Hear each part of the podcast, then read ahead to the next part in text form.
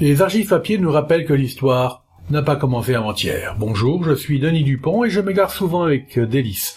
Dans les anciens numéros de l'Indépendant, suivez-moi avec le podcast Je vous parle d'un temps.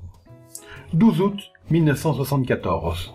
À Thuir, Lynn Renault a donné une leçon de music hall que de nombreuses vedettes devraient suivre. Quelle leçon de spectacle a donné Lynn Renault à Thuir samedi soir.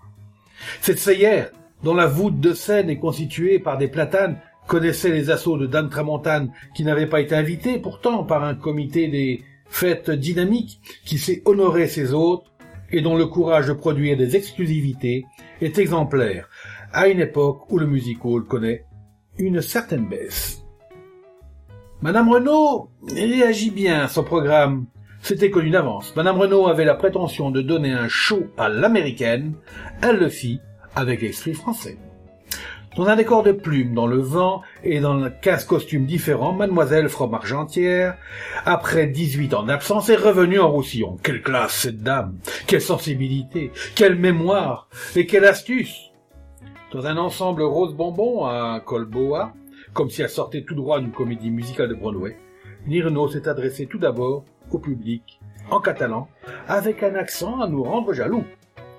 Il fallait le faire, surtout sans faute. Comme si elle était née chez nous. Elle a parlé de Bire, de l'indépendant, du sénateur-maire, du président du comité des fêtes.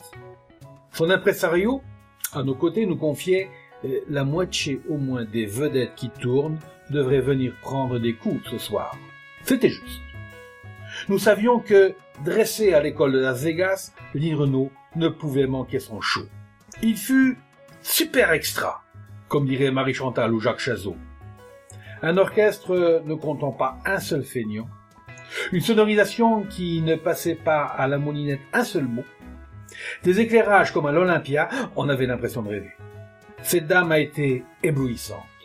Quatre danseurs à ses côtés, un micro super petit en médaille sur la poitrine, un jeu de jambes digne de Ray Sugar Robinson, un souffle à épater Jazzy, Michel Jazzy, hein, le coureur, un souffle à épater jazzy dans ses plus belles années. Voilà ce qu'on a appelé il y a vingt ans bouclette. Sa voix a changé. Elle est maintenant bien placée, calculée, harmonieuse, sans faille. Le show est prévu au millimètre dans sa mise en scène. Mais n'a pas de mesure dans la vitalité dont fait preuve Madame Renaud. Certains pourraient dire qu'elle a une panthère dans le moteur. Quel bon moment elle a offert. Quelle, technique elle nous a fait admirer. Maîtresse dans l'art de la scène, elle descend dans le public, trouve un spectateur, le sympathique René. L'histoire ne dit pas si c'est le futur maire de Thuir. Elle improvise un sketch, on dirait répété alors qu'il est vraiment spontané. Du beau métier, de la belle ouvrage. Et si Lynn termine par un pot pourri de ses succès de 20 ans, un vrai régal. Ah oui, nous avions oublié de parler de l'enchaînement de ses numéros. Alors qu'elle se change en un tour de main, de son hommage à son mari, Lolo Gaspé, de sa façon très titi parisien de présenter en ami ses succès, de la grande classe, un C majuscule.